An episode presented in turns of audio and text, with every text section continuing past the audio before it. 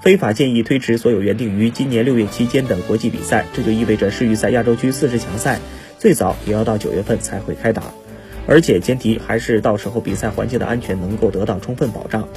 对于国足来说，世预赛一延再延算是好消息。目前中超联赛何时能够开赛还不确定，队员们的状态难以保障。然而，如果联赛重启，届时联赛、足协杯和亚冠联赛全部展开，再加上压缩赛程带来的多个一周双赛，对于队员们的体能而言也是巨大的挑战。